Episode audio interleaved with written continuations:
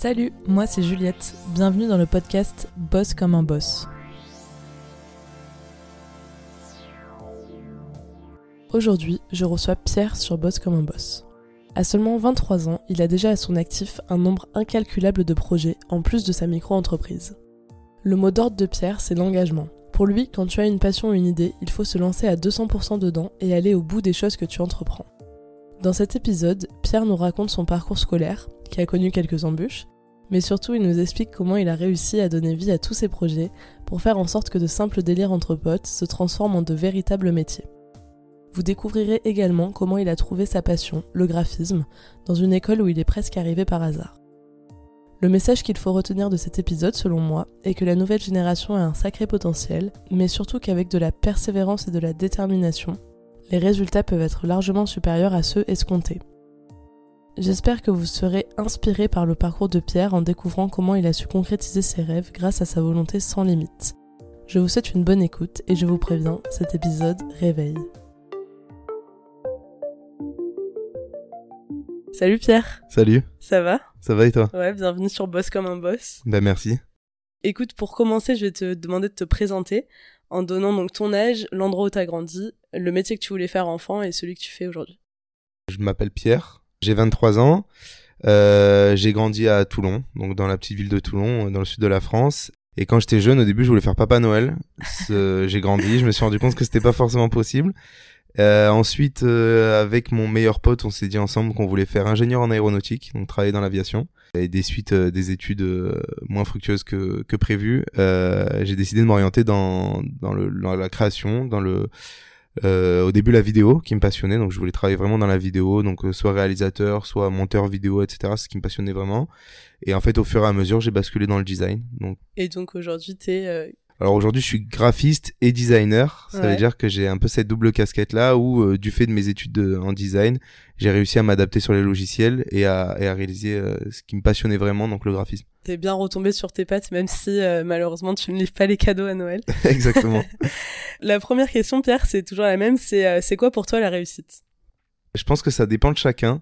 Ça dépend des objectifs de chacun aussi. C'est-à-dire qu'une personne qui va potentiellement avoir des enfants plus tôt va pour lui la réussite ça va être d'élever ses enfants avant avant même sa propre vie.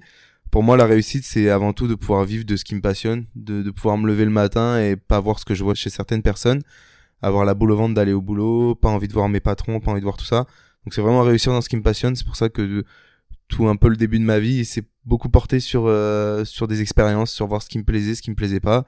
Et plus tard j'ai vraiment envie de me lever en me disant euh, je vais kiffer ma journée je vais pas sentir vraiment le travail et voilà en fait vivre ma vie comme j'ai envie de la vivre et, et, pouvoir en vivre. Ouais. du coup on va voir un peu euh, comment t'en es arrivé là en repartant euh, des années en arrière et, euh, et donc un peu dans ton enfance déjà pour commencer. Est-ce que tu peux un peu parler de cette période là tu vois de de ce que tu t'en rappelles et tu vois les clés qu'on t'a données quand t'étais petit pour avoir aujourd'hui toute cette démarche et ce raisonnement? Bah, tout d'abord moi j'ai vécu j'ai une enfance qui était vraiment chill vraiment cool pour le coup. Euh, on a eu, a eu à peu près ce qu'on voulait en soi. C'est vrai qu'on n'a pas eu forcément beaucoup de problèmes là-dessus. J'ai grandi dans une petite maison sympa à Toulon aussi. Et euh, je pense, moi, c'est vraiment l'une de mes rencontres les plus importantes pour moi, c'est celle de mon meilleur pote, donc Jérém, qui habite vraiment à 200 mètres de chez moi et qui a toujours habité à 200 mètres de chez moi, euh, qui est arrivé lui de, Nouvelle-Calédonie quand moi j'étais en CM2, donc on s'est rencontrés à la fin de la primaire. Euh, donc pareil à la Serinette dans notre quartier. Et, euh, et je pense que c'est ce mec-là qui lui avait déjà, déjà cette intelligence-là, qui avait beaucoup plus de maturité euh, quand on a commencé à rentrer au collège, où en fait nous on s'est beaucoup suivi avec toute notre passion. Et c'est vrai qu'à chaque fois qu'on a eu une passion ensemble, on s'y est mis à 200%. Et c'est vrai qu'on n'a pas forcément lâché ça. Je donne des exemples. On s'est mis sur les nerfs. Donc on a adoré jouer aux nerfs et directement on a eu une collection, on en a eu 20, 30, on a monté des chaînes YouTube, on a voilà tout ça. Après on est plus passé sur les jeux vidéo où à chaque fois on poussait le vice jusqu'au bout. Ça veut dire dès qu'on avait un truc, on, aimait ça, on passait tout notre temps dessus. Et euh, bah, Call of Duty euh, pour les jeux vidéo, moi j'en ai fait, j'en ai fait une énorme passion. Ou pareil, j'ai développé des vidéos, euh, j'ai fait un peu de compète. Enfin voilà. Et pareil sur les Lego, les Lego on avait une, une collection monstrueuse. Et à chaque fois qu'on faisait un truc, on allait jusqu'au bout. Et c'est peut-être ça aussi qui me donne envie d'aller jusqu'au bout à chaque fois. Et c'est vraiment ce mec qui m'a permis de de, de me faire rêver, de, m'envoyer plein de bonnes ondes, je pense. Donc voilà, que ce soit lui et même, même ses parents qui aujourd'hui guident encore ma vie. Ça veut dire qu'aujourd'hui, je fais de la moto grâce à eux aussi. Enfin, c'est plein de choses comme ça et ils m'ont beaucoup, beaucoup inspiré ces gens-là. C'est vrai que des fois, quand tu rencontres quelqu'un euh, qui te tire vraiment vers le haut, c'est comme ça que ça va te motiver à, à avancer et tout. Et euh, quand ça arrive super tôt comme ça, c'est encore mieux. Et tu vois aussi côté école, du coup, comment ça se passait pour toi euh? Alors moi, côté école, au niveau des notes, j'ai été un très très bon élève jusqu'en cinquième. C'est-à-dire que jusqu'en cinquième, c'était félicitations à chaque fois, premier de la classe. Et euh, ça a commencé à être pas mal dégressif, donc ça veut dire que moi j'étais en classe horaire aménagée à, Django Reinhardt à Toulon, parce que je faisais de la musique, je faisais du violoncelle. Et du moment où j'ai arrêté la musique, ma mère m'a basculé dans un autre euh, collège, donc à Bon Accueil, donc un collège privé. Et là, malgré ce qu'on peut dire euh, sur les collèges privés, j'ai quand même... alors il y a le fait que le niveau était un peu supérieur aussi, mais mes notes ont complètement chuté, j'ai commencé à être un enfant j'ai jamais été vraiment un méchant à répondre aux profs, etc. Mais je bavardais sans arrêt, j'écoutais pas forcément. Et après, le lycée, c'était clairement la, la, décadence. Exactement, dissipé, ouais. T'as fait deux collèges, tu te dis, est-ce que t'as, hum, après Toulon, ça reste une petite ville, enfin, tu vois, on se connaît rapidement tous les uns les autres, mais euh, t'as quand même euh, souffert de ce transfert de collège, euh, le fait de d'arriver dans un endroit où tout le monde se connaît, de devoir se refaire des potes et tout, ou ça t'a pas trop euh, traumatisé Oui et non. Au début, c'est vrai que j'étais pas forcément à l'aise, euh, sachant que bon bah j'arrive, il y a les forts caractères qui sont ancrés dans le collège, il y a les personnes qui sont un peu plus en retrait. T'as des groupes de personnes qui sont déjà fabriqués. Moi, ce qui m'a, ce dont je me rappelle le mieux, c'est euh, c'est le fait de perdre mes mes potes du, du collège, les personnes avec qui je m'étais forgé une vraie amitié, qui sont toujours des potes aujourd'hui d'ailleurs. Mais euh, au-delà de ça, j'ai pas eu beaucoup de mal à me faire de potes euh, sur le, nouveau collège, sachant que bon, j'ai un pote qui m'avait suivi aussi de Django vers Bon Accueil. Donc ce mec-là, on était un peu restés ensemble, on s'est forgé un groupe de potes là-bas, et après moi, du coup, je m'en suis fait un peu à droite, à gauche. Mais euh, bah surtout que bon, c'est vrai quand on fait un peu le con, on, on rencontre du monde assez rapidement. Donc euh, donc voilà, non, j'ai pas forcément souffert de ce transfert. Donc à cette période-là, tu disais qu'avec ton meilleur pote, donc que t'as depuis euh, la primaire, vous vous suiviez un peu toujours dans vos passions et tout ça. Euh, là, c'était quoi les ambitions un peu Tu vois, au collège, bon, c'est c'est encore le moment où tu rêves un petit peu et tout. Alors euh, lui, c'est vrai qu'il a toujours été passionné d'aéronautique. Et c'est là où du coup on a voulu de faire euh, faire de l'ingénierie en aéronautique. Lui m'en avait parlé et je me rappelle, c'est euh, on était en primaire et en fait c'est un projet que lui a toujours gardé. D'ailleurs, il fait ses études actuellement là-dedans. il a un sol, le sol de sa chambre, c'est le sol d'un avion. Euh, ses meubles, c'est fait en carénage d'avion. Il a des maquettes d'aviation de partout. Quand on était petit, on faisait des maquettes ensemble d'avions. Et euh, son grand-père a travaillé dans l'aéronautique, son père a travaillé dans l'aéronautique. Donc c'est un truc que lui a, toujours passionné. Et moi, en voyant mon meilleur pote avec des grands yeux, ben, ça m'a passionné aussi du coup. Et on a passé notre brevet d'initiation ensemble à l'aéronautique, euh, fin collège à Bon Accueil d'ailleurs. Et, et donc voilà, donc les, les rêves, c'était plutôt ça, c'était partir dans, dans l'aviation. C'est vrai que c'est un truc qui nous passionnait pas mal. Ouais. Tu parles du brevet euh, d'aviation. Si tu peux dire peut-être deux mots dessus, qu'est-ce que c'est, en quoi ça consiste, euh, si quelqu'un, tu vois, est intéressé. Alors, en gros, le brevet d'initiation à l'aéronautique, c'est quelque chose de super intéressant. C'est euh, une heure et demie en fin de semaine, toutes les semaines, il me semble.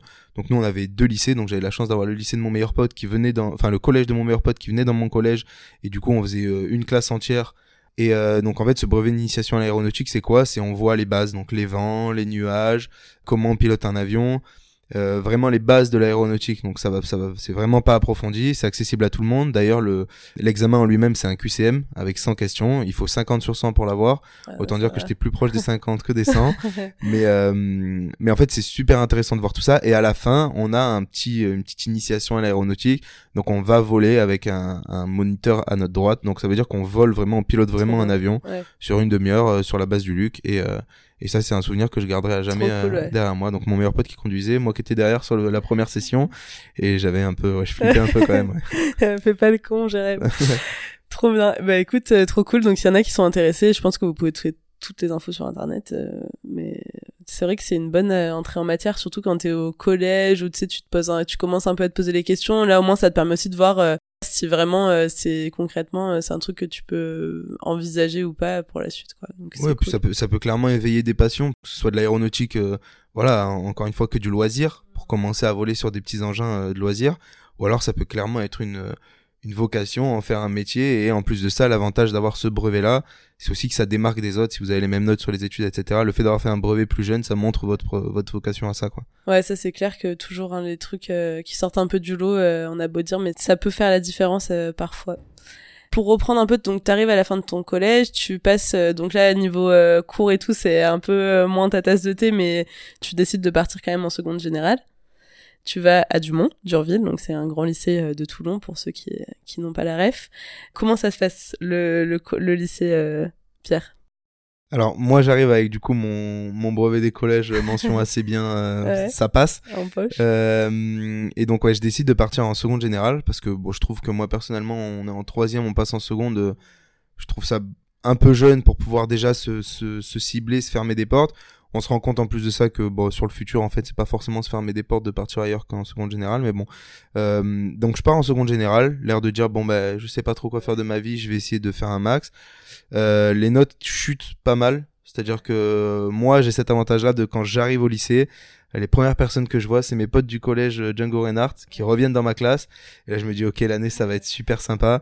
Donc, je vois tous mes potes qui arrivent dans ma classe. Et du coup, bah voilà, démarre l'année. Euh, c'est clairement la fête. C'est euh, apéro à gogo. On commence à rentrer dans les années où, où c'est vraiment cool. Je pense que c'est les meilleures années de ma vie, les années lycée. C'est vrai que les années lycée, moi, j'en garde un putain de souvenir aussi. Hein. Bien plus que le collège. Ah oui, vraiment, vraiment. C'est les moments où nous, on commence à sortir, où où on a toute notre bande de potes qui s'élargit, on commence à et puis comme tu disais Toulon c'est une ville qui est qui est assez petite donc on se connaît tous, on se voit tous au lycée, enfin c'est c'est vraiment bonheur et les cours ça passe un peu en second plan des fois. des fois ouais. Euh, donc là tu tu passes ta seconde euh, la meilleure année de ta vie. Non, tu tu passes ta seconde euh, bien festive, tu retrouves tous tes potes de de sixième de cinquième.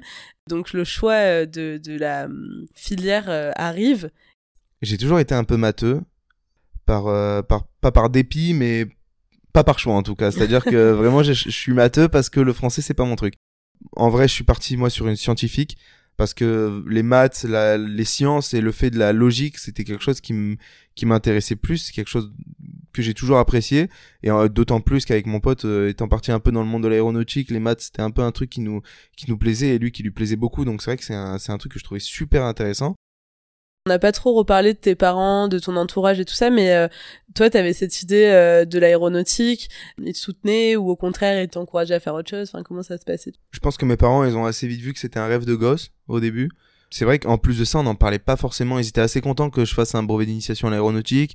Ils étaient assez contents que j'ai mes rêves, euh, voilà, de faire des beaux métiers avec mon meilleur pote et tout.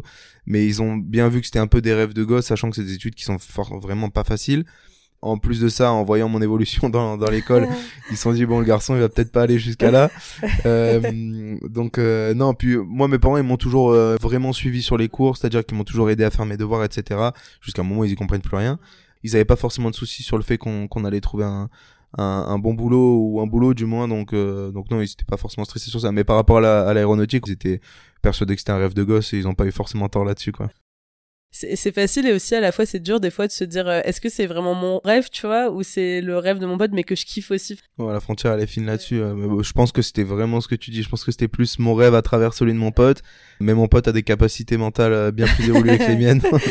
C'est vraiment une tronche sur ça et ça se voit. Enfin il a fait maths maths tout ça donc pas le même niveau toi t'as préféré donc en première monter ta petite chaîne YouTube Pyro Gaming exactement là, on va parler des J'étais obligé, un jour, on arrive et là, on entend quoi? Il nous avait fait un rap, euh, le Pierrot. Euh. Non, en vrai, on en rigole, mais euh... comment t'as eu cette idée, quoi, tu vois?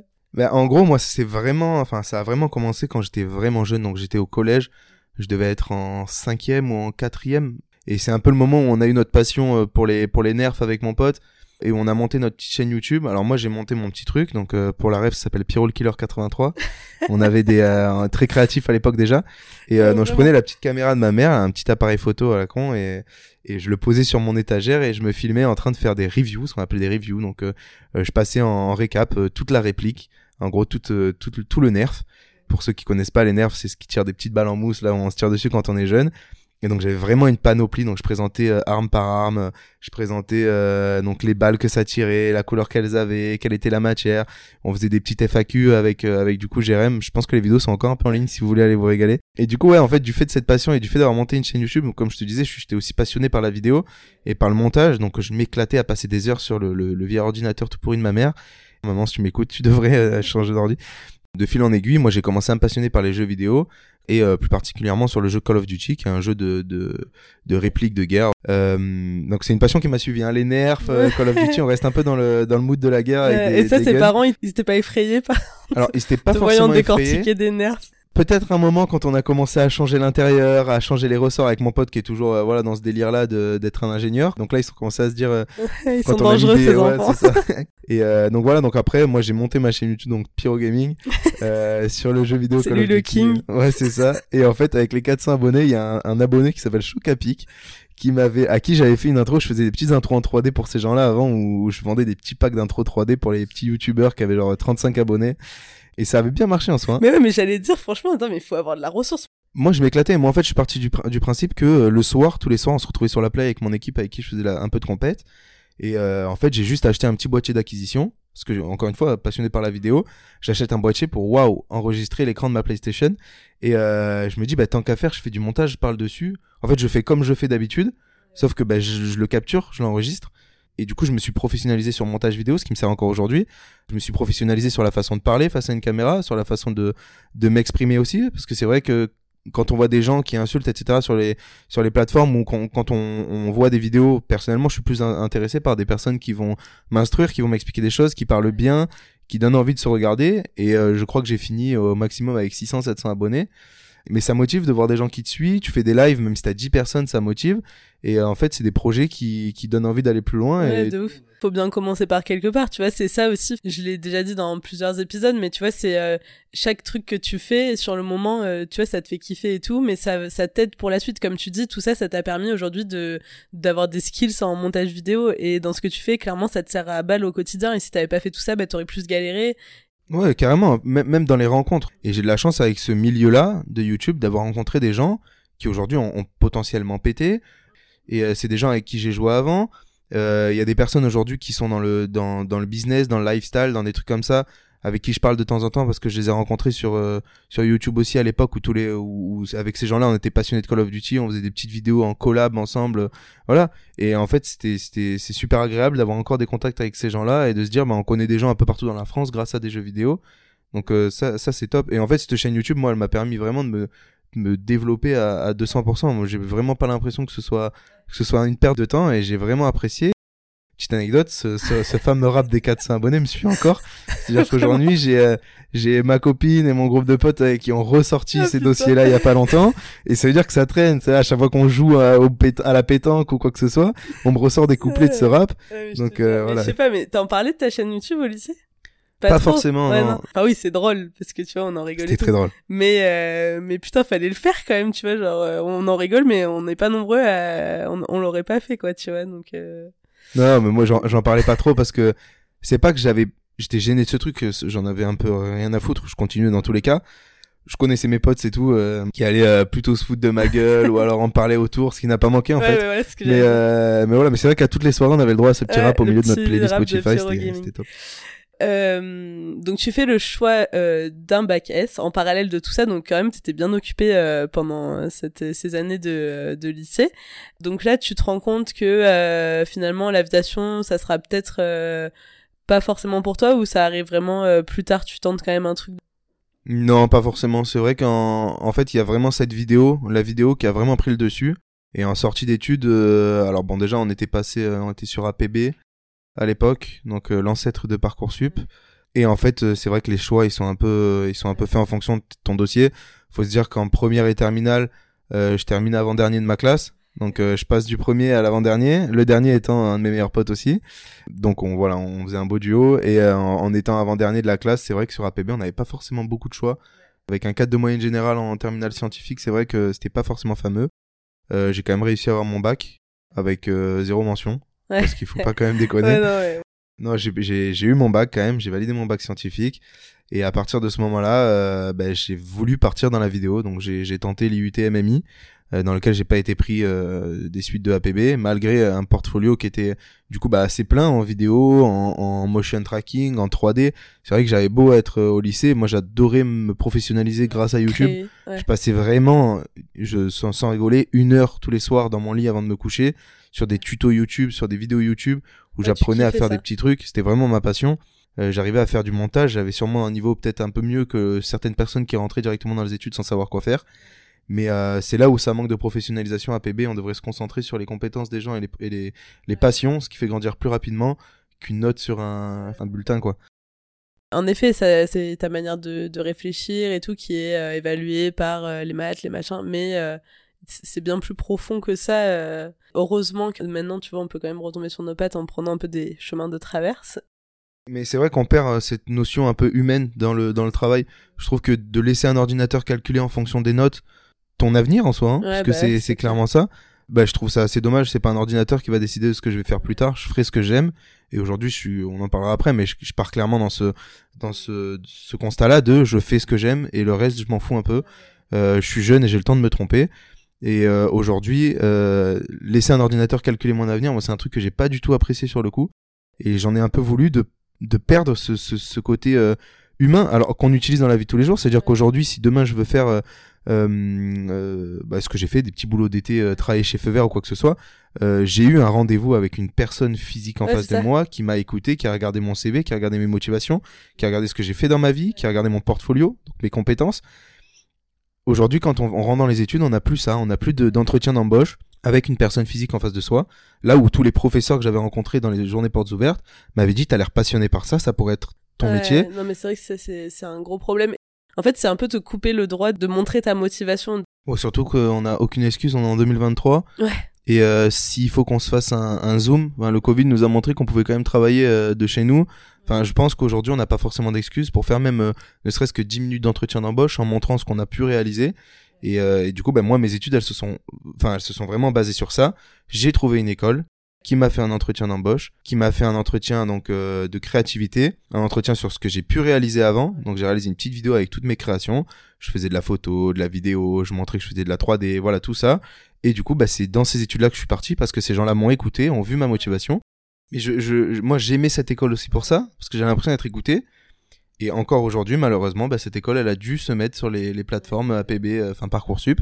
C'est de la visibilité pour les écoles aussi déjà, d'attraper des étudiants. Mais en fait, c'est tout est régi par ça. C'est-à-dire qu'aujourd'hui, même les écoles qui ne le veulent pas, qui veulent écouter les élèves et les, étudiants qui vont prendre chez eux, sont obligés de se mettre sur ces plateformes-là et en fait récupérer un peu euh, le haut du panier au niveau de l'algorithme, même pas forcément au niveau des, compétences. Il y a des gens, ils sont en train de réfléchir, attends, est-ce que je mets mes enfants dans un lycée public ou, ou privé? Parce qu'en fait, le privé, du coup, il y a moins de gens qui sont acceptés dans tel truc. Enfin, tu fais des stratégies, enfin, ça va, tu vois, t'es pas en prépa, genre, euh, calmons-nous, quoi. Donc, euh, ouais, non, je suis d'accord. On, on s'énerve, là. On, on, pousse, bizarre, on pousse la gueulante. Euh, attends, du coup, j'avais aussi noté que tu avais fait un service civique en 2016, en parallèle de ton année de première ou terminale. Qu'est-ce que tu avais fait? Alors, euh, donc moi j'ai toujours fait du, du sport dans ma vie. C'est vrai que j'ai pas eu de mal à trouver mon sport. Euh... Moi, à mes 6 ans, c'est mon, mon parrain qui m'a obligé de faire un sport parce qu'il m'a dit voilà, moi je veux que je veux que tu fasses, je veux que tu te bouges un peu. en gros, voilà, c'est ça.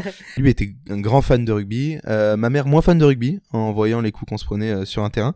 Donc euh, à 6 ans, elle était pas vraiment chaud pour mettre un protège-dents et un protège-crâne euh, sur le front. Donc elle m'a fait essayer l'escrime. Sauf que bon moi l'escrime c'était bien drôle de jouer aux trois mousquetaires mais ça m'a pas forcément plu au début. Et sur la gauche en fait de l'escrime il y a un gymnase. Et là il y avait les filles du club de Toulon euh, féminin de handball qui ont enfin en fait qui s'entraînaient tout simplement et je me suis mis sur le côté j'ai regardé et je dis ok, un jeu de ballon euh, comme le rugby, trop top. Euh, en intérieur, il fera pas froid l'hiver. Je veux jouer à ça. donc euh, directement, elle m'a inscrit au club de handball qui fait l'école de handball, donc de 6 à 10 ans. Et, et du coup, bah, j'ai commencé le handball à 6 ans et je me suis jamais vraiment arrêté. Donc passé mes 10 ans, j'ai dû passer dans un club masculin de Toulon la SCM Toulon. Et en fait, en 2016, du coup, ben, voilà, j'ai réalisé un contrat civique sur toute cette année-là. Le but du jeu était de me faire suivre par une coach référente. Et donc moi, je donnais des entraînements aux jeunes et je gérais aussi toute la communication du club. Donc euh, je leur avais fait un petit site internet, euh, voilà, je mettais deux trois posts sur Facebook à l'époque, c'est ce qui marchait un peu le mieux. Donc voilà, moi le but du jeu c'était vraiment faire ça. Euh, je, prenais des photos pendant les matchs et je jouais avec mon équipe dans ce club-là aussi. Donc, donc voilà, le but du jeu c'était à mettre la main à la patte dans le club de handball. T'étais quand même hyper actif entre tout ce que tu faisais là, la création de ton côté, tes, passions de passer ton brevet d'initiation à l'aéronautique, le lycée, la fête, la fête, le hand. Non non, franchement c'est c'est grave cool. Enfin, s'il y a des, des petits jeunes lycéens qui nous écoutent, vous voyez, comme quoi on a le temps de, de faire plein de choses. Quand ouais, moi je pense que bon alors le, temps des fois il fallait pas forcément le mettre aux mêmes endroits au chimie quoi. C'est vrai que les les cours. Faut aller en cours aussi. Voilà c'est ça parce que les les, les devoirs. Enfin j'étais un peu chiant sur ça quoi. Je, je je refusais de faire mes devoirs et je me pointais et à la fin j'avais aucun scrupule à me pointer en cours sans avoir fait mes mes exercices. Mais comme tu disais tout à l'heure, est-ce que ta mère, elle, avait un peu peur de, de voir que tu jouais avec les nerfs et tout? En fait, moi, ma mère, le, tant que je jouais dehors, que je perdais pas mon temps dans ma chambre, euh, comme j'ai pu avoir ma période euh, jeux vidéo.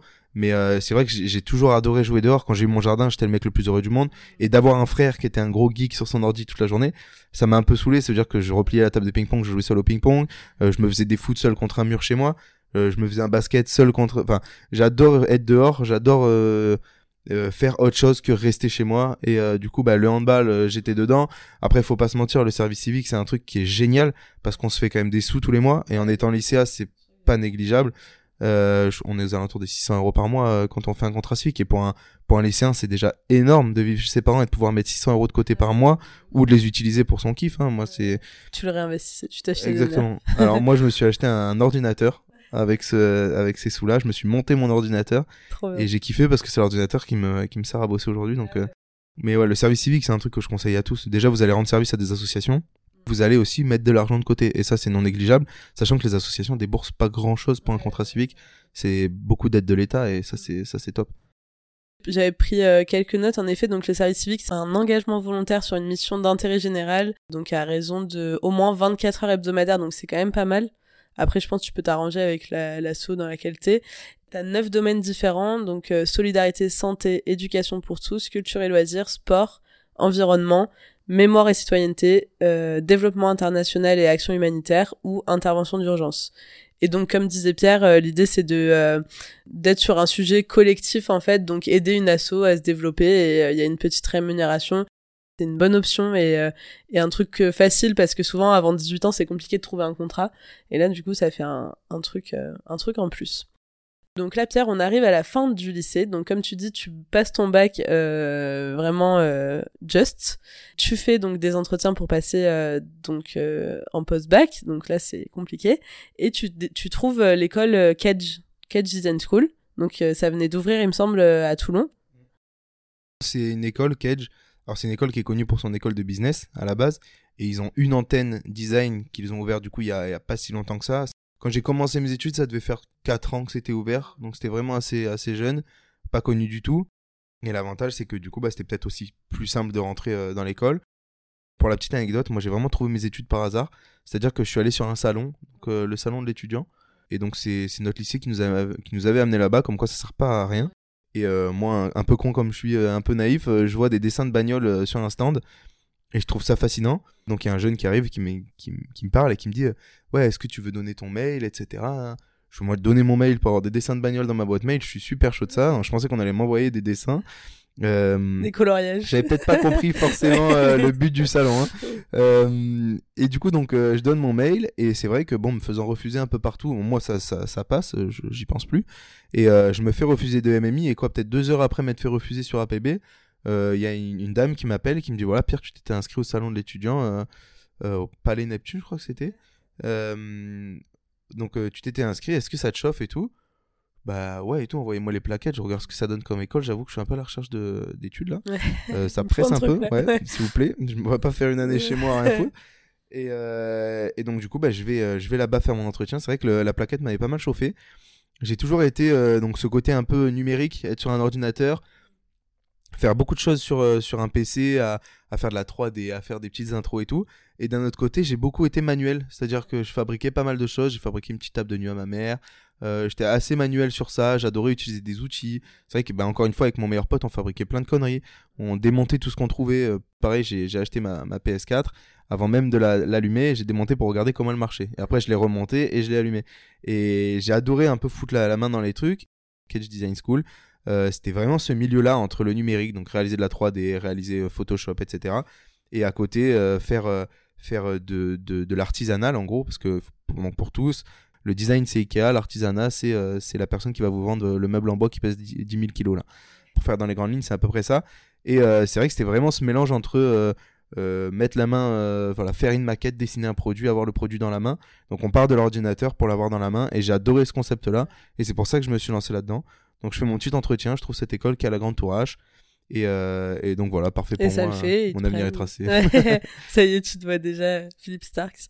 Exactement. Euh, donc juste pour euh, pour info, euh, j'ai regardé donc là pour rentrer à Cage Design. Donc en effet, il faut passer par parcoursup comme le disait Pierre maintenant. Mais par contre, il faut quand même rajouter un CV, une lettre de motivation. Si vous êtes recruté, il y aura un entretien de 30 minutes avec présentation de votre portfolio. Donc ne perdez pas espoir, tout est possible. Vous pouvez avoir un entretien pour montrer ce que vous avez dans le ventre. Voilà. Après, donc c'est une école qui est payante aussi, faut quand même le savoir. Euh, là, j'ai regardé les tarifs euh, au jour d'aujourd'hui, c'est euh, 6700 euros euh, l'année. Donc toi, t'as fait comment, Pierre? T'as fait un prêt ou tes parents ont pu t'aider à financer ça? Alors, donc moi j'ai vu cette école-là, j'ai vu les tarifs. Alors à l'époque, il me semble c'était 15 000 euros la licence, donc 5 000 euros l'année. Et comme j'étais euh, étudiant depuis la première année, c'était dégressif sur le master. C'est-à-dire qu'aujourd'hui, quand on rentre en première année, on n'aura pas le même prix que si on rentre directement en master. Je crois qu'un master peut, Ouais, aller jusqu'à 6 000... Euh... Le tarif, si tu rentres direct en L3, ça va te coûter genre 7500 euros. Alors que si euh, t'avais pris avant, bah, comme tu dis, c'est moins cher. Le master, j'ai pas j'ai pas j'ai pas vu les. les Je crois que j'ai payé 6 900 euros mon année euh, de master, donc euh, M1 et M2, donc 6 900 M1, 6 900 M2. Donc euh, voilà, donc c'est une somme qui est assez conséquente. Et donc pour mes études, moi j'ai réalisé un prêt à la banque, c'est-à-dire que mes parents m'ont un peu aidé sur la première année, m'ont avancé la deuxième année, j'ai fait un prêt, j'aurais remboursé. Et, et du coup après moi je suis, je suis parti avec mon prêt à la banque, donc il faut encore que je le rembourse. Donc j'ai entre 25 et 30 000 euros de prêt à la banque. De toute façon, c'est la solution. Enfin, tout le monde ne peut Exactement. pas euh, se financer des études comme ça. Et surtout que, bon, là, toi, comme, comme on le dit, c'est donc toujours à Toulon. Donc, t'as pu rester chez tes parents. Mais euh, euh, si, dans le cas où c'est pas dans ta ville, il faut en plus rajouter le coût de la vie et tout ça. Et, et l'addition peut vite être salée, quoi. Exactement. Alors nous, on a, enfin, j'ai eu des études qui étaient, qui étaient un peu pas comme les autres, on va dire. Comme l'école venait de s'ouvrir, si vous voulez, à Toulon, il y a eu un projet qui s'appelait Chalucé. Euh, donc le parc de Chalucé, qui est le parc de l'innovation et de la créativité sur Toulon. Donc c'est la base où il y a des écoles de d'art contemporain. On a on a du, du business, on a on a du design avec euh, l'école de Camondo, donc l'école de laquelle sort euh, Philippe Stark d'ailleurs, qui est l'un des designers les plus connus, euh, le designer le plus connu en France. Et donc Cage devait partir euh, avec son pôle design à Chalucé. Malheureusement, donc Camondo, cette école, euh, nous est passé devant, ce qui a fait que nous, on a dû déménager sur Marseille. J'ai fini mes études en fait sur le sur euh, le campus euh, de Marseille. Pour revenir un peu sur la, le, le financement des études, il faut savoir que les grandes écoles comme Cage ou Schema, etc., les écoles de business ont souvent des partenariats Ouais, avec les avec les banques, ce qui ouais. m'ont permis de faire un prêt avec, avec un taux à 0% et euh, sans garant. Donc euh, ils partent du principe qu'on va trouver on va trouver un métier derrière et c'est quand même assez facile de faire des prêts comme ça quand on n'a pas à mettre les parents dedans, qu'on a des taux à zéro, on emprunte et on rembourse ce qu'on emprunte. Mais ouais, c'est une formation, bah, tu vas un peu nous en parler aussi, je pense, plus précisément, mais qui, euh, qui est quand même euh, hyper euh, complète et qui te donne toutes les clés pour euh, réussir à soit te mettre à ton compte, soit euh, rentrer dans une boîte pour euh, trouver un, enfin, trouver un boulot dans une boîte, je veux dire, euh, euh, qui va te permettre de rembourser ton prêt, quoi. Donc, Pierre, ton, euh, ta première année, comment ça se passe? Qu'est-ce que t'apprends? T'arrives, t'es surpris? Ou tu t'attendais à ça? Enfin, tu t'attendais peut-être pas à grand chose, en fait, au final? Alors, euh, les deux premières années, on va travailler tous les matériaux. Donc, soit le bois, le béton, les thermoplastiques, les thermodurcissables, euh, le tissu. Donc, on a travaillé la couture, on a travaillé le métal avec le pliage, etc. Donc, vraiment, on voit à peu près tout le, panel possible de matériaux qu'on va pouvoir travailler dans notre vie. Sachant que Cage, en fait, se base sur un, un projet de design global. Donc, en gros, on n'est pas référencé en tant que designer produit ou designer d'espace ou UX, UI. On est vraiment des designers euh, donc. Donc on va en fait on va on va pouvoir travailler dans tous les domaines différents. C'est pour ça que c'est assez global les trois premières années. On commence par un projet euh, qui s'appelle le Shindogu. Et euh, en fait ce projet là c'est un projet qui arrive pour nous mettre un peu en jambe avant de commencer les vrais projets euh, sur la première année. En fait c'est un projet tutorat de licence 3 sur une semaine. Et en fait le Shindogu pour ceux qui ne connaissent pas c'est un petit produit qui ne sert à rien. Et donc il y a des gens qui ont il y a un groupe qui m'a pas mal marqué qui a réalisé un cerceau qui se met autour de la taille et qui fait un peu notre espace personnel. C'est une problématique qui s'est retrouvée pendant le Covid, ça, d'avoir un peu un espace Ah d'un mètre ouf. autour de soi. Et donc, eux, ils avaient fait un grand cerceau d'un mètre qui, alors, bien avant le Covid, du coup, parce qu'on était en 2017. Et euh, donc, voilà, qui gardait notre espace personnel. Et en fait, pendant une semaine, il fallait dessiner le projet, donc avec zéro compétence en dessin, et le réaliser dans l'atelier. Ça a vraiment l'air d'être tout à fait le bon compromis entre genre à la fois l'aspect graphisme un peu tu vois plus ordi conception et tout et l'aspect manuel enfin bricolage tu vois limite ouais c'est ça. Clairement clairement moi c'est c'est c'est un truc qui que je voulais et que je retrouve dans cette première année et qui me fait un bien fou. Et de voir que j'ai un bon niveau au-delà de tout ce que j'ai fait pendant mon lycée où j'étais un peu dans les derniers et là de voir que directement en, passant d'un truc qui me plaisait pas à un truc qui me plaît qui me plaît énormément ben on s'y retrouve. Et, euh, et en fait ça fait ça fait ultra plaisir. C'est vrai qu'en vrai c'est super enrichissant parce qu'il y a beaucoup de projets où l'école arrive à trouver euh, des réels partenaires. C'est-à-dire on a travaillé par exemple un exemple qui me vient projet bois. On a travaillé sur des nichoirs pour la ligue de protection des oiseaux. Donc on a dû dessiner des nichoirs et euh, le lendemain, on a commencé un projet textile où on a dû dessiner un sac à dos pour euh, Sigal, une marque, euh, une marque toulonnaise. Mais c'est bien aussi de déjà de faire tu vois marcher l'économie locale, enfin de travailler avec des trucs tu vois qui sont dans l'environnement et qui restent proches et tout, mais aussi de, de garder un peu cet aspect généraliste comme comme tu disais, ça te permet vraiment de toucher à tout et d'encore plus peut-être découvrir de nouveaux trucs et et tester et, trouver finalement ta voie quoi de, de faire toute cette licence euh. ouais en fait plus plus j'avançais dans les études et plus je me disais c'est un truc qui me plaît c'est un truc dans lequel j'ai envie d'évoluer et et comme tu dis c'est là où tu approfondis un peu ce que tu fais et en fait je me suis vite rendu compte que moi tout ce qui était euh, user interface user experience ou même du design euh, d'espace c'était pas forcément mon truc et ce qui me plaisait réellement c'était le design produit pendant cette licence, moi, les, projets de design produit, ça m'intéressait grave. Et en fait, j'arrivais à mélanger ces compétences de vidéo, de tout ça. C'est là où un peu où commence la passion du graphisme, où euh, à chaque fois que je faisais un produit, eh ben j'inventais ma marque derrière le produit. Je créais un logo, je créais une charte graphique, je créais toute une direction artistique derrière mon produit. Tous nos modules fonctionnaient par matière. Donc dans le module, euh, j'ai une bêtise, un jour on a dû dessiner une tiny house. Donc une tiny house, c'est une petite maison autonome euh, sur sur roue on avait le choix soit de se mettre dans sa bulle dans la maison, donc ne plus entendre les bruits extérieurs qui rentraient euh, par, les, par, les, par les vitres, etc. Ou alors on avait le choix de carrément augmenter le son. Donc ça veut dire que si on arrivait en ville pour aller faire l'essence, on pouvait se mettre dans sa bulle, et quand on arrivait dans la nature, on pouvait intensifier le son pour entendre les, les animaux, les, etc. Et donc c'était un projet qui était vraiment porté sur la nature, et du coup j'ai montré à travers une vidéo que j'avais réalisée comment ça fonctionnait. Et du coup, dans la vidéo, je coupais le son, je montais le son, je faisais un peu ma vie, je me filmais en train de faire mon truc. Et tout ça, ça avait ultra plu au, jury, en fait, qui avait dit, ben voilà, c'est ça qu'on veut voir. C'est mettez en avant vos compétences pour ça. Et en gros, on avait aussi donc euh, un module 3D en même temps, donc fallait qu'on réalise la tiny house en 3D, montrer tout ça. Et en fait, tous les modules étaient super complémentaires. Ouais, ce que j'allais dire, t'étais allé un peu plus loin que ce qu'on t'avait demandé. Euh, parce que ça me passionnait. Et parce que je faisais pas, je voyais pas ça comme du boulot. Je voyais ça comme comme une activité en fait euh, à côté. Et rien que le fait de, se dire ça, c'est vrai que des fois où j'étais en mode j'avais pas envie, je me disais mais gros tu vas kiffer et tu vois ça d'un autre point de vue et tu dis bah en fait c'est beaucoup plus simple d'y arriver comme ça. Si on se met dans la tête que c'est du travail, on n'y arrivera jamais. Et le travail par définition c'est un truc qu'on n'aime pas trop. Mais si on pense à ça comme si c'était une seconde activité, ben en fait ça passe tout seul. Ouais, non mais c'est clair. C'est vrai que... la notion de travail c'est un truc qui est assez euh, euh, controversé parce que ça t'as quand même cette notion, euh, je sais plus avec qui j'en parlais justement dans, dans le podcast, mais de euh, labeur, tu vois, truc euh, chiant, enfin tu vois, clairement. Alors que en effet tu peux kiffer ce que tu fais au quotidien sans avoir forcément cette cette notion péjorative du travail où tu vas aller trimer quoi, tu vois. Moi, moi, je pense qu'il y a un truc, et c'est ce que j'ai fait, et je pense que ça m'a pas mal remis dans le droit chemin, euh, et je le conseille à tous. En fait, pour me faire un peu de thune, euh, l'été, j'allais bosser. Donc, j'ai commencé par euh, Orchestra.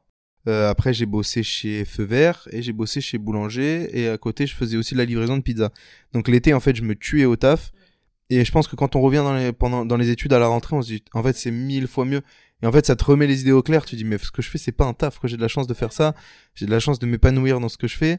Et par contre, quand je vais mettre en rayon un max de trucs, bah, là, je me rends compte ce que c'est le, le bah, Surtout que quand t'es dans ces jobs-là, bon, en plus de gagner des thunes pendant l'été, bon, tu t'occupes et tout, mais tu rencontres des gens qui, eux, pour le coup, font ça, tu vois, genre, et, font ça au quotidien et, et, clairement pas par choix. Enfin, c'est pour avoir euh, des sous pour, euh, pour faire manger une famille ou pour se faire manger soi-même. Donc, euh, donc c'est vrai que ça te remet un peu les idées en place du genre, putain, en fait, j'ai de la chance au quotidien, je fais quand même un truc de dingue.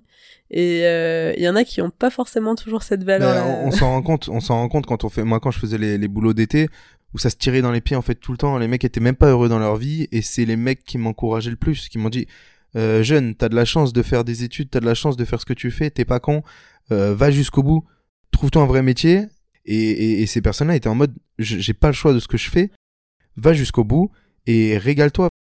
Et en soi, j'ai de la chance d'être tombé sur mes pattes. Ça aurait pu m'arriver quand je vois que j'avais aucun autre choix sur APB. Aujourd'hui, je sais pas ce que je ferais si j'avais pas trouvé cette école là. Ouais, mais, mais en vrai, euh, même si t'as pas eu des bonnes notes au lycée, et, tu vois, on a l'opportunité et on est encore dans les âges où justement on est, on n'a pas encore passé le truc, tu vois, de se dire euh, putain, euh, j'aurais pu faire ça, mais en fait j'ai déconné, je l'ai pas fait et, maintenant tu vois, je me retrouve à faire tel ou tel métier. Genre, on, on peut clairement se retourner. Ah oui, oui, je suis d'accord. Bah, par exemple, moi, le, mon métier, en gros, le, le graphisme, le design et tout, c'est un métier où on va pas te recruter sur ton CV. On va pas te recruter sur les études que tu as faites, quelle école tu as faite, etc. C'est ça aussi qui était un peu bâtard quand moi j'ai choisi mes études. J'aurais pu partir dans un truc public et avoir un avenir aussi euh, super gros. Aujourd'hui, les gens qui n'arrivent pas à se trouver un travail ou à se faire des compétences n'ont pas forcément d'excuses. Aujourd'hui, avec tous les outils qu'on a en place, euh, on a YouTube, on a on a Internet, on a tout pour pouvoir se débrouiller. Pendant le Covid, il y en a, il y a combien de milliers de personnes qui ont appris à jouer de la guitare, qui ont appris à faire du piano? Euh, si tu trouves pas ta vocation, si tu trouves pas tes études, mais sors-toi les doigts et tu vas y arriver quoi. c'est non mais c'est ça c'est comme tu dis tu vois il y a, y a, le papier le fait d'être pas bon entre guillemets tu vois à l'école ou de pas être euh, enfin j'aime pas trop cette expression mais plutôt de pas être fait pour l'école. Il faut trouver et c'est en testant le truc qui vous fait kiffer. Et franchement une fois que vous l'avez mais putain mais foncez tu vois et... partez du principe que ce qui vous plaît aujourd'hui devienne le métier de demain hein. c'est moi je suis parti du principe que euh, mais ça, ça vient après les études. Mais j'ai essayé 50 000 trucs. Il y a, y a des trucs que j'ai pas aimé et il y a des trucs que je ne veux pas refaire dans ma vie. Et je travaillerai sur un truc qui me plaît parce que je veux pas avoir la boule au ventre le matin. Ce que je te disais au tout début du podcast. Je ne veux pas avoir cette boule au ventre le matin et je veux absolument faire ce qui me plaît. Alors c'est égoïste à fond. Hein. Pourquoi tu, tu, tu le ferais pas, tu vois? Parce que t'as des gens qui décident de se faire chier toute leur vie. Non, enfin, tu vois, c'est au bout d'un moment, tant pis pour eux. Et, et genre, toi, euh, c'est, je, vois un peu cette notion d'égoïsme, mais non, c'est pas égoïste, tu vois, au contraire là tu galères et le jour où tu où tu vas vraiment euh, tu vois euh, enfin je sais pas percer ou t'en vivras et t'auras remboursé ton prêt et tout tu diras putain euh, ça y est c'est fait tu vois. Ouais ouais, ouais. J'ai hâte de ce moment et puis même si je dois tu vois, même si je dois dois je sais pas faire un métier qui me plaît pas mais que j'ai essayé en soi je regretterai pas forcément. mais il faut faut essayer de se lancer. En plus je pense qu'en ce moment on a de la chance. On rentre dans une époque où on peut se faire embaucher. Alors on dit oui, les, diplômes, tout ça. Alors c'est sûr que si vous voulez faire ingénieur et vous faut un diplôme, on va vous recruter sur le diplôme. Aujourd'hui, il y a un max de métiers où vous allez devant votre employeur au culot. On est des jeunes, on, il faut qu'on montre aussi qu'on existe, qu'on est là, qu'on a, qu'on n'est pas que qu'avec un poil dans la main. On, a toujours cette, cette image-là de la feignasse euh, jeune qui, qui se bouge pas. Je pense qu'aujourd'hui, vous arrivez avec des compétences solides, les gens vous prennent au credo. Il y a un max de personnes qui arrivent avec des diplômes mais sans compétences, des gens qui ne savent pas travailler.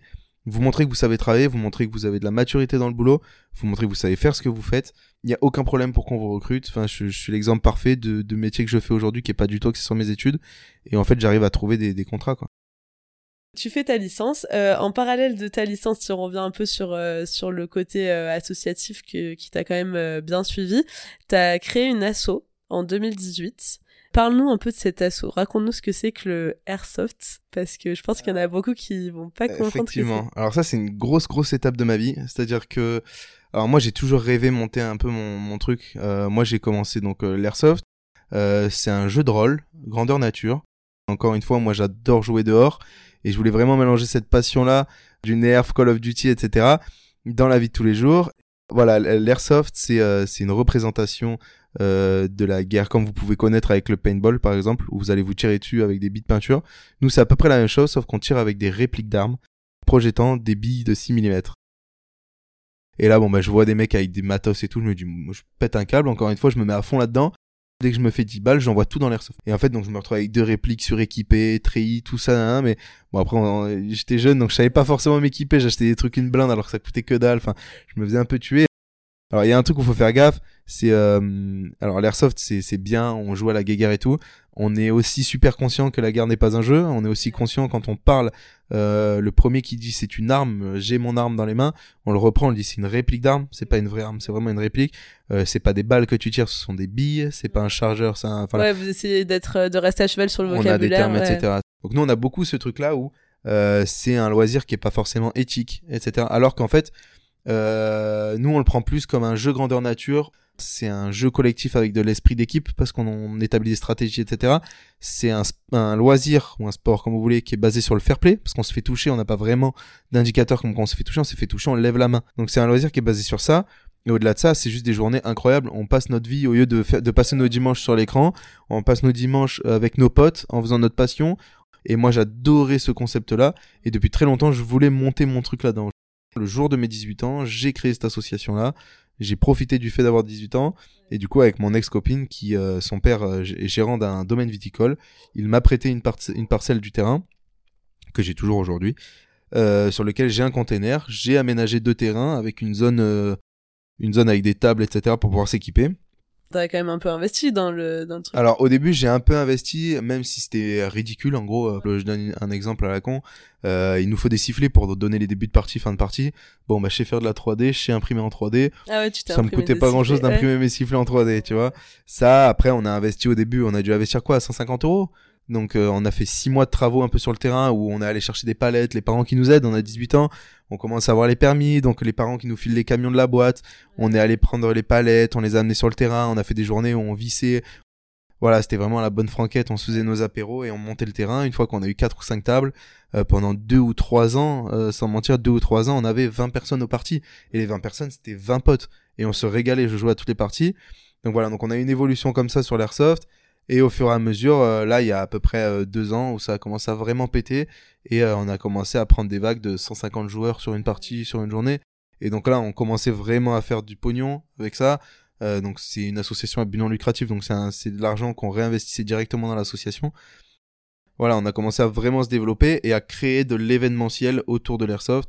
Et donc c'est là où on sait vraiment la TCA là prend un nouveau tournant, c'est-à-dire que là on recommence à partir dans des parties un peu plus chill avec une cinquantaine de personnes et on veut vraiment créer de l'événementiel sportif autour de, de l'airsoft euh, et vraiment rester que là-dedans. Donc c'est pas des gros événements, c'est des tout petits events et voilà, on embraye. C'est vrai qu'à un moment, on a eu cette période où on était un peu les plus gros de la région, tout le monde se battait un peu pour avoir une place. Parce que là, vous êtes, euh, vous étiez les seuls en fait au début. Euh. Alors même pas. En fait, c'est un monde qui est assez euh, sous terre. On n'en parle pas beaucoup, mais il doit y avoir 6-7 associations dans le coin. Et on a vraiment pris le lead à un moment parce qu'on était jeunes, on avait des nouvelles idées. Moi, j'ai fait tout le, le, boulot que je fais euh, dans la vie de tous les jours. Donc, euh, design d'espace, par exemple. J'ai pris mon terrain, j'ai fait les flux de circulation et je me suis dit, là, on va poser notre, euh, nos tables, on va poser un péage à l'entrée. Et en fait, on s'est rendu compte que sur l'organisation d'une journée, on a fait tout un cheminement de départ, surtout quand il y a eu le Covid. Les gens venaient, payer dans leur voiture, ne sortaient pas de leur voiture, ils payaient dans leur voiture. Donc, on, on est la seule association aussi à prendre la carte bleue, ça c'est super important j'ai pas de repas préparé, je vais aller là-bas, ils font le repas. j'ai pas de billes. on vend les billes. J'ai une boutique partenaire qui vient sur mon terrain tout le temps. Donc voilà, on a pensé un peu à, ce que le joueur voulait et on lui a donné. Tous les week-ends, vous faites ça? Ouais, Au début, on avait vraiment une une cadence de tous les week-ends, aller un week-end sur deux quand c'était un peu creux.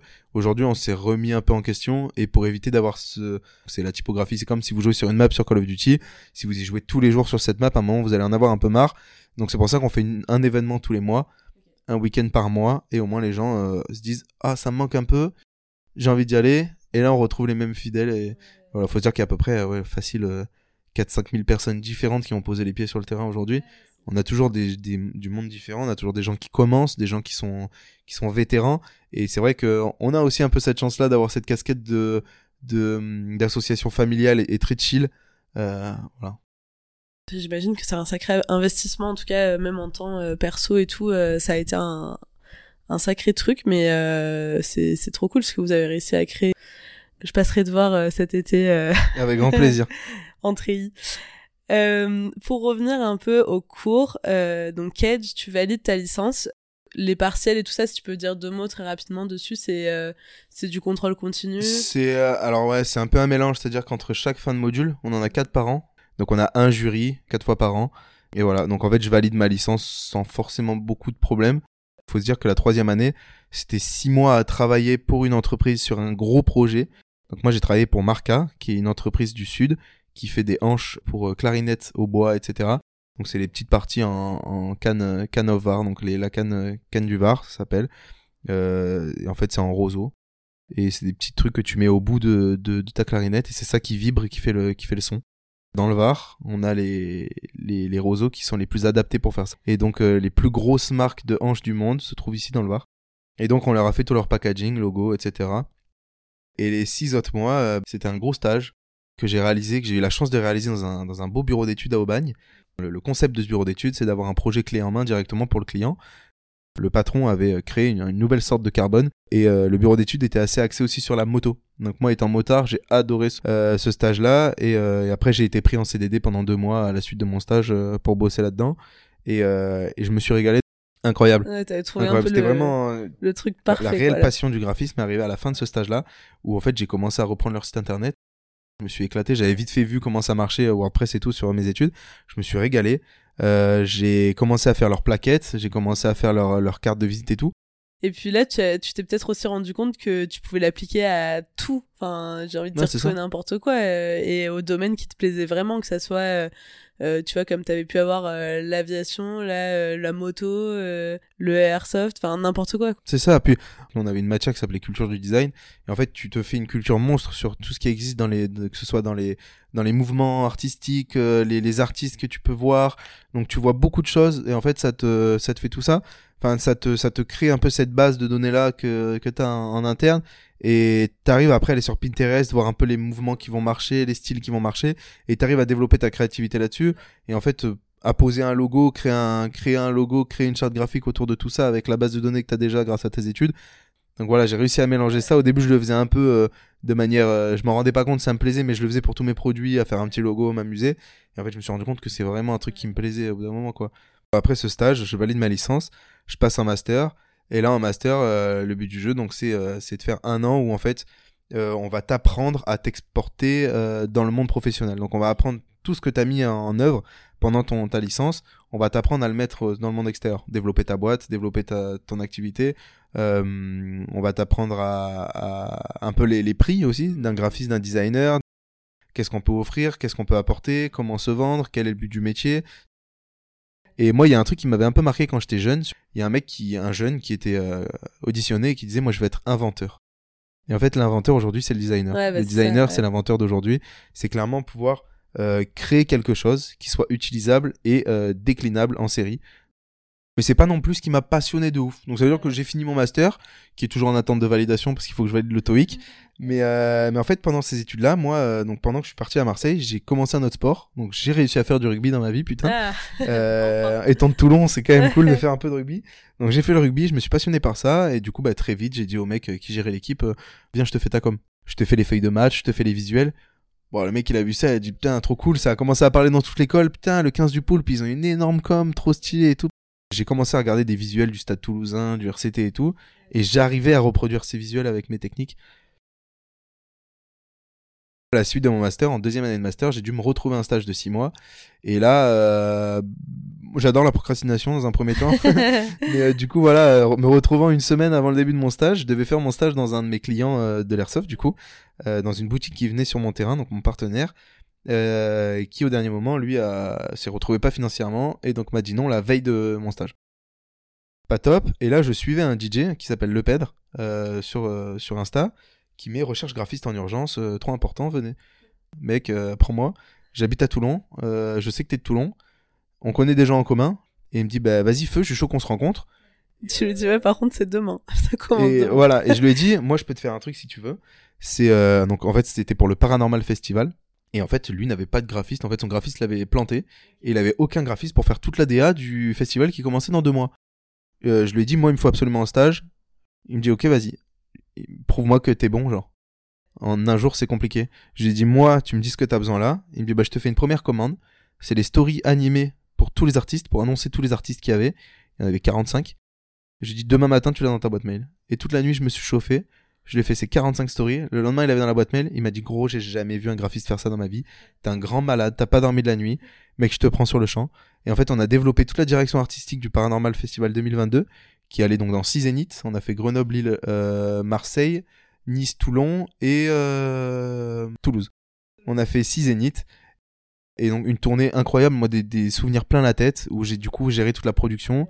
Donc j'allais sur les scènes, euh, j'allais chercher les artistes en loge, et en fait je voyais toutes mes vidéos, tout mon, tous mes visuels, toute la PLV que j'ai fait directement dans les zéniths, avec euh, 5000 personnes devant en train de chanter, danser. Et en fait c'est incroyable de faire partie d'une production d'un festival. Et donc j'ai fait un peu mes preuves en tant que graphiste. Le stage se finit, on, voilà, donc moi j'arrête un peu avec lui, et c'est là où, où je, je monte clairement mon projet.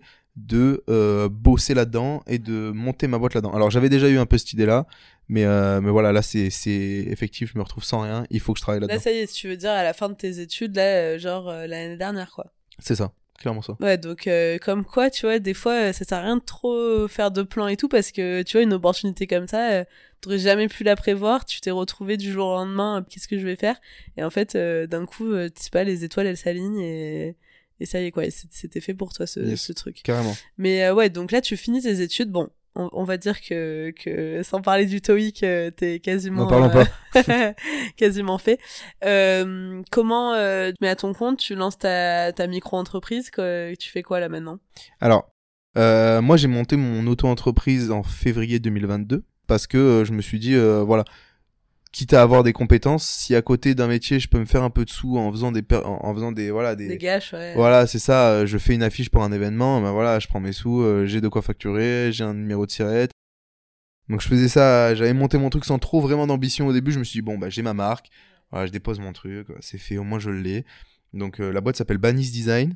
Donc mon nom de famille avec marqué design derrière. Je me, j'essaye de trouver un nom de studio un peu stylé. Mais euh, en fait, le, truc c'est que Pyro Gaming Design, ouais, ouais. Non, mais le truc c'est que voilà, en fait, j'avais fait mon portfolio et fallait un peu s'inventer une identité pendant mes études en L3 et j'avais pas d'idée. J'ai fait ma signature, j'ai marqué Banis, tip top. Allez, voilà, c'est bon, on embraye. J'avais pas du tout pour vocation de faire ça à la base. Et donc je, je monte ce truc là et en entre temps je travaille pour le Paranormal Festival où je rencontre un mec qui va euh, pas mal me faire progresser dans ma vie actuelle, qui s'appelle Nico, donc je passe un petit coucou, Book Creative Studio, euh, anciennement euh, Branding Joe ou Studio Café Club ou ce que tu veux, mais aujourd'hui s'appelle Book Creative Studio, et ce mec-là est un graphiste qui est l'un des plus influents de Toulon aujourd'hui, euh, qui fait à peu près trois quarts des enseignes que tu vas avoir. Donc il y, a, y a Sushi, il y a Bisou à Mourillon, ils ont fait le Koji qui est un, qui est un bar, qui est un emblématique, emblématique de, du Mourillon aussi. Euh, il, il, fait un max de choses ce mec et euh, il est graphiste pour la marque Natif Porquerolles. Euh, donc graphiste numéro 1, c'est lui qui dessine à peu près tout. Natif Porquerolles qui est une marque qui est, qui est une marque montante locale, un peu style surf vibes, good vibes, chill, voilà, etc. Donc une marque qui commence à bien grimper et ce mec là moi je l'idolâtre que je regarde ce qu'il fait, je suis fan de ce qu'il fait. Et en fait, quand il arrive, parce qu'il mixait au Paranormal Festival de Toulon, et euh, quand il arrive, euh, il me dit Putain, j'ai beaucoup entendu parler de toi. Euh, donc Pierre, le, patron du le, Pèdre, a beaucoup parlé, m'a beaucoup parlé de toi. Des fois, ma, ma femme me demande c'est toi qui as fait ça? Je dis non, c'est lui, c'est le petit Pierre là. C'est le petit Pierre. Et, et du coup, bah moi, j'avais des, des cœurs dans les yeux à ce moment-là. Je me suis dit putain, le mec, il me félicite alors que je suis son putain de fan, tu vois.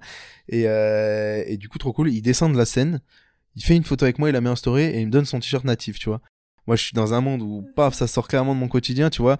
En vrai, top, tu vois, ma vie. Et Nico, et moi, c'était pas Vladimir Cauchemar DJ Benz qui me tendait, c'était plus le Nico, tu vois. Et euh, donc, je me régale, il me prend sous son aile un peu. Dire, t'avais envie d'être son petit poulain, quoi. Exactement. et aujourd'hui, c'est clairement ce qui se passe. Euh, depuis que j'ai arrêté avec le paranormal, j'ai commencé à bosser donc pour, euh, pour des petits clubs, pour beaucoup de bars, beaucoup de monde de la nuit, donc beaucoup de DJ. Et je fais un peu la com, donc là, en ce moment, j'ai pas mal de clients qui euh, qui viennent me voir pour mon côté graphisme donc où je gère un peu leur communication je fais un peu de vidéo euh, je fais du, du, site internet je fais de l'impression 3D donc euh, je prends l'exemple d'une société d'événementiel où par exemple je fais leur leur leur trophée en, imprimé en 3D par exemple voilà donc c'est des trucs que je peux faire je peux faire des médailles en 3D donc en fait j'essaie d'explorer un max de d'endroits mais là en ce moment je vais vraiment moi me concentrer personnellement sur le graphisme la communication ce qui me plaît et, euh, et, du coup, voilà, aujourd'hui, je bosse pour le, Golf Club de Valgarde, qui est un lounge club euh, assez réputé dans le coin. Et, euh, et, donc voilà, on fait des soirées tous les samedis soirs. Et, et, cet été, du coup, c'est le retour des nuits éphémères. Et, et, donc les nuits éphémères organisent aussi des sorties bateaux au départ de Bandol. Et donc voilà, donc pareil, là je fais leurs flyers, je fais la communication, le graphisme, les vidéos promotionnelles. Voilà, donc là je fais à peu près tout le, patron de, de, ce, de ces, boîtes-là, euh, c'est aussi le même patron que Native Porquerolles, du coup, qui du coup est venu me chercher euh, pour faire euh, pour commencer à dessiner un peu pour Native. Et, du coup Nico le graphiste de chez Native donc Book Creative est complètement sous l'eau avec tout le taf. Et il m'a dit moi j'ai un mec en tête qui peut m'aider à me soulager et qui peut m'aider à bosser avec moi sur qui on a le même style qui a un niveau, qui a un bon niveau, et je veux que ce soit toi, tu vois. Il m'a dit, je veux. Et donc là, moi, je suis en mode, ben, mec, je suis trop chaud. je suis ultra chaud, tu vois. Je prends, je prends. Et donc, euh, et donc voilà. Donc maintenant, je commence un peu à bosser sur bah, natif, sur leur communication. Donc, euh, trop cool. Je vais sur leur petit shooting, je fais les vidéos, je fais tout ça, je monte, euh, je fais du visuel, enfin, tout ce que j'aime, et pour une vibe du coin. Et, C'est vrai que t'as ceux qui font le choix de rester, de partir et tout, et c'est quand même hyper important et grave intéressant de bah, de faire marcher l'économie locale et de faire bouger un peu la vibe toulonnaise qui des fois a du mal à décoller. Et ouais, c'est c'est avec des, des gens comme toi qui restent dans, le coin que que ça marchera. C'est ça voilà de pouvoir aider une marque locale qui d'autant plus je m'habille avec cette marque quoi sans même vouloir bosser pour eux je m'habille avec ces trucs là j'adore le graphiste avec qui je bosse euh, je je m'entends super bien et, euh, et voilà. Donc maintenant moi mes objectifs euh, ça va être d'en vivre. Et, euh, et, voilà petit aparté à côté je bosse aussi avec un peu avec ma copine qui elle a monté sa société d'événementiel sportif donc Mid Events. Et donc sur cette société là je les, aide un peu vous avez le même projet euh, de faire bouger euh, cette euh, ce, ce, ce, côté local et tout, donc c'est vrai que ça se rejoint grave et c'est encore mieux si vous pouvez tous les deux vous vous entraider quoi. C'est ça, c'est exactement ça. Le, truc c'est qu'elles ont un projet sportif qui est incroyable. Elles font des événements qui sont incroyables, qui sont organisés d'une manière mais juste parfaite. Et, et ces filles-là, elles sont jeunes, quoi. Elles ont, elles ont, elles ont notre âge. Elles ont, elles ont 23, 24 piges, tu vois. Euh, je veux absolument qu'on montre que la jeunesse n'a pas ce poil dans la main encore une fois et qu'on est là pour se bouger, pour se sortir les doigts et qu'aujourd'hui les instances publiques, que ce soit les vieux et tout, ils se disent putain elles font un truc qui sont pas dégueux quand même, hein, 24 euh, piges elles font là, le triathlon de Toulon, elles ont organisé un événement qui a, qui a mis des toiles dans les yeux aux élus, euh, aux adjoints, aux élus et tout ça de la mairie de Toulon. Et en fait, tu te dis, bah aujourd'hui, nous, on est capable de réaliser des choses. Et, et, sur le fond, on arrive à se débrouiller à faire des choses, même si on connaît pas grand monde. On arrive à faire des partenariats et tout. C'est vrai qu'avec les outils qu'on a, on arrive à se débrouiller super facilement. Et Mid Events, elle, elle, représente vraiment cette vibe-là. Je suis là, je suis un graphiste jeune. Je leur montre qu'on arrive à faire des trucs super quali. Qui est ce graphiste, ça m'apporte du monde, tant mieux. Ça me fait de la visibilité, tant mieux. Mais j'adore le projet et, je et c'est pour ça que s'il y a des projets qui sont super intéressants, moi je suis prêt à m'investir là-dedans. Encore une autre aparté, par exemple là, le, le club de, de handball euh, masculin de Toulon n'avait plus forcément de, de, était en train de mourir. Et euh, moi, je suis revenu dans le sud, euh, enfin, je suis revenu à Toulon après Marseille, après mes études. Et en fait, je voulais reprendre le handball tout simplement. Et plus le club de Toulon n'avait plus d'équipe senior. Et donc, j'étais obligé d'aller jouer pour les villes aux alentours, sachant que c'est des villes, c'est des villes que, que je rencontrais moi quand je jouais jeune là, et j'étais pas forcément fan de jouer pour pour ce maillot-là. Et donc, euh, c'est pour ça que du coup, j'ai repris la présidence de, du, du, club de handball euh, de Toulon masculin, que j'ai appelé ça le THM. Du coup, bon, je me suis pas foulé non plus. Toulon handball masculin, THM. Et euh, du coup, j'ai remonté toute une DA, j'ai remonté le club. Et en fait, on s'est retrouvé de 30 licenciés. Aujourd'hui, on a grossi à 78 licenciés. Donc en fait, on est en train de remonter une réelle structure. Là, c'est la deuxième année où je suis président. On reprend la saison 2023-2024 avec de grosses ambitions pour le club de handball de la ville de Toulon. Et en fait, je me dis que voilà, j'ai envie de vraiment de montrer aux élus et tout ça que euh, les jeunes, on peut être à la tête, euh, tête de club, tête de tout ça, et que ça va fonctionner plus gros que de clubs qui sont gérés depuis des années par la même personne. Non, et puis, et en fait, euh, j'aimerais juste préciser avant de terminer, mais que t'en parles, là, on a fait un peu le récap de tout ce que t'avais fait, c'est, enfin, c'est déjà ouf et c'est trop bien. Enfin, moi, je trouve ça génial comme initiative de, de partir du principe que, ouais, j'ai toutes les clés, en fait, et ce qu'il me faut, c'est juste la motivation.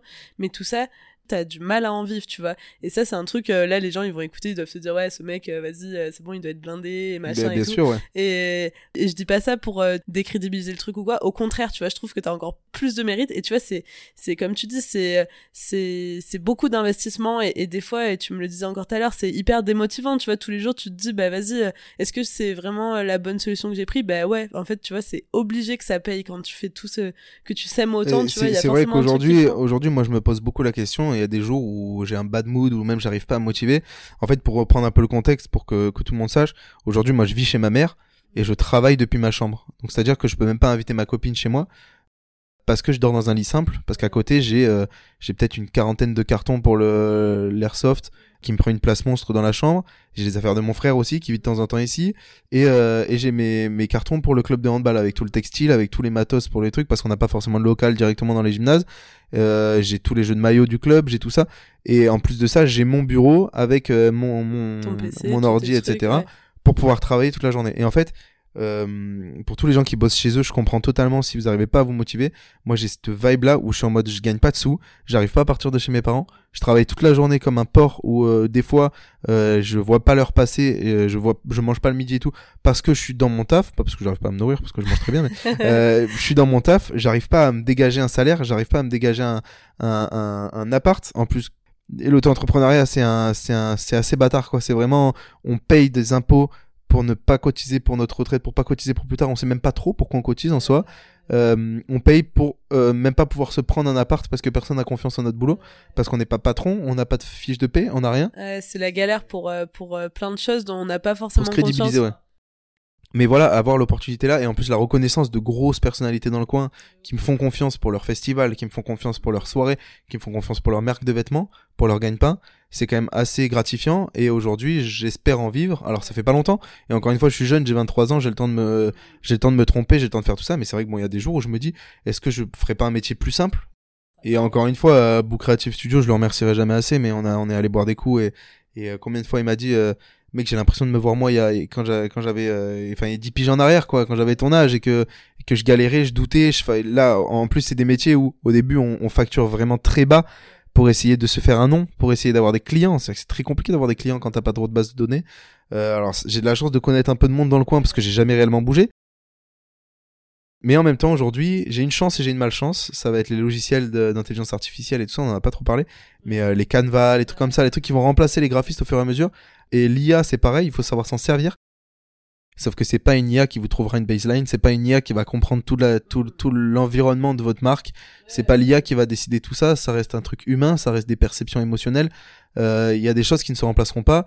On a cette vision-là artistique qui m'a qui, m'a été donnée pendant toutes mes études et j'ai la chance là de pouvoir m'en resservir quoi. Donc euh, peut-être qu'au quotidien tu le ressens pas mais ça t'a donné quand même ouais comme tu dis plein de bases et de et un mindset un peu une manière de penser et de sortir tes projets euh, qui qui a été conditionné comme ça et, non c'est clair que que ça t'aura été utile tout m'aurait été utile je récupère tout Pierre on arrive à la fin je vais te poser euh, deux trois petites questions pour euh, pour finir et pour clôturer un peu tout cet échange qui a été bien bien riche Déjà, tu dirais quoi euh, au petit Pierrot des années lycée ou plus jeune, tu vois, des années, euh, des années collège qui savait pas trop Je suis pas euh? sûr que je changerais grand chose en soi.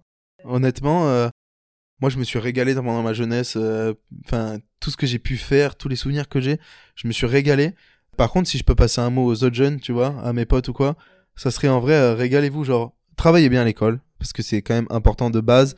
Portez pas toute votre attention si c'est pas votre truc même si les parents ils vont me chier dessus quand je vais dire ça mais faites le maximum pour avoir 10. Si c'est pas votre truc, hein, faites le maximum pour avoir 10. Par contre, à côté, euh, prenez vos passions au sérieux et faites de vos passions votre métier parce que euh, vos passions deviendront du sérieux si c'est votre métier. Quand vous avez une passion, vous allez à 200% dedans. Vous, même si vous vous balancez contre un mur, vous balancez à 200 km heure dedans. Et en fait, de pousser les choses, ça va vous apprendre à pousser les choses de partout et faites en sorte que voilà vos, vos projets soient viables, euh, rendez-les euh, enrichissants, rendez-les sympas, créez un logo pour vos projets euh, et je sais pas partez dans tous les sens, mais dès que vous avez une passion, mettez-vous-y à fond parce que c'est ça qui va faire que, que vous allez avoir cette envie là pour tout le temps quoi. J'ai une autre question, c'est euh, peut-être t'en as un peu parlé, mais euh, s'il y avait une personne ou plusieurs personnes qui ont marqué ton parcours, qui t'ont un peu, tu vois, ouvert les yeux sur certains trucs ou propulsé d'une manière ou d'une autre. Bon, en vrai, je dirais, ouais, mon meilleur pote au début, quand même, qui a pris une, assez grosse place. Euh, euh, je dirais, bah, Boo, Boo Creative Studio, qui. Ça fait pas longtemps qu'on se connaît, mais aujourd'hui, c'est un mec qui, qui me fait vraiment, vraiment grandir. Et, euh, et en soi, euh, après ça, bah, ma mère qui m'a toujours un peu soutenu dans, dans mes trucs, qui m'a toujours, euh, qui a toujours eu un peu des, des yeux en forme de cœur, pareil, quand je lui montrais ce que je faisais, elle me dit putain, c'est bien quand même ce que tu fais. Voilà, c'est ça. Puis entre temps, elle voyait que je me sortais un peu les doigts pour faire un peu d'argent, c'est-à-dire que pendant que j'étais à l'airsoft, j'ai monté aussi ma petite auto-entreprise. j'ai créé un atelier d'airsoft, l'atelier de Pierrot. donc c'est un atelier de réparation de répliques d'airsoft et de custom. Donc euh, voilà, j'ai appris à monter des PC aussi, donc je montais des PC pour des gens, je me faisais un peu de sous. Enfin, elle voyait que je traînais un peu dans ce monde-là de l'entrepreneuriat, du projet. Ouais, que tu je montais, euh, je montais une direction artistique par jour. À un moment, j'ai monté même euh, euh une marque d'Eco Cup parce que j'avais j'avais un problème avec les Eco Cup. Je voulais monter ma marque d'Eco Cup, tu vois. Il y a plein de choses et, et ma mère elle m'a toujours un peu soutenu là-dedans. Elle m'a toujours dit c'est bien ce que tu fais, tout continue, t'as du talent, nana.